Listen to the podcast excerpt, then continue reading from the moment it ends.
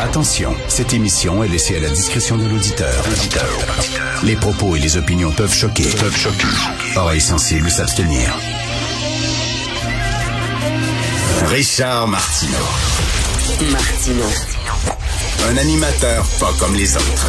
Richard Martineau. Cube Radio. Bonjour, bon jeudi, merci d'écouter Cube Radio. L'incapacité des féministes occidentales à critiquer les régimes islamistes qui sont hyper misogynes euh, me, me fascine, me jette à terre. Regardez ça, là. Rima El dans la presse, elle écrit un texte sur euh, le comité des sages qui a été mis sur pied par le gouvernement du Québec pour étudier toutes les idées, là, toutes les, tout ce qui est, toutes les questions relatives à l'identité de genre. Puis elle a dit, ben ça n'a pas de sens qu'il n'y ait aucune personne trans et non binaire euh, sur ce comité-là. Puis là-dessus, je la suis. Moi, je, je trouve ça un peu, un peu bizarre, un peu particulier. Je la suis. Puis elle a dit, c'est comme si euh, il y avait euh, un comité sur les femmes, la condition des femmes, et il y avait aucune femme qui siégeait. Il y avait seulement des hommes. Puis elle a dit, riez pas, riez pas.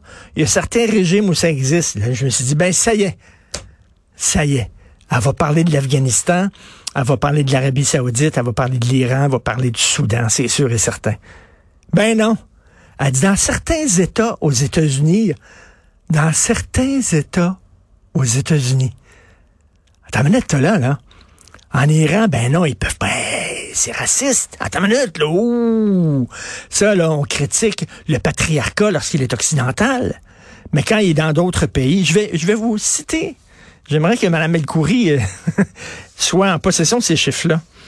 Parce que j'ai parlé hein, cette semaine euh, des gardiennes de la morale, de la chasteté du hijab qui sont dans le métro puis qui surveillent en Iran si les femmes portent correctement leur hijab. Mais là, j'ai d'autres chiffres très intéressants. Des informations récentes du journal Etamad, basé à Téhéran, a révélé qu'entre l'hiver 2020 et l'automne 2021, c'est pas énorme ça, l'hiver 2020 et l'automne 2021, c'est même pas un an, au moins 27 000 fillettes de moins de 15 ans ont été mariées de force en Iran. Les statistiques des mariages des filles de moins de 15 ans ont atteint 31 646 en 2020 et 32 665 en 2021. L'organisation d'enregistrement en Iran a signalé que 69 103 bébés sont nés de mères âgées de 10 à 19 ans. Et attendez, accrochez-vous, 1474 bébés nés de mères âgées de 10 à 14 ans. En Iran, une femme est considérée mature sexuellement à l'âge de 9 ans. À partir de 9 ans, vous pouvez la marier de force et avoir des relations sexuelles avec elle.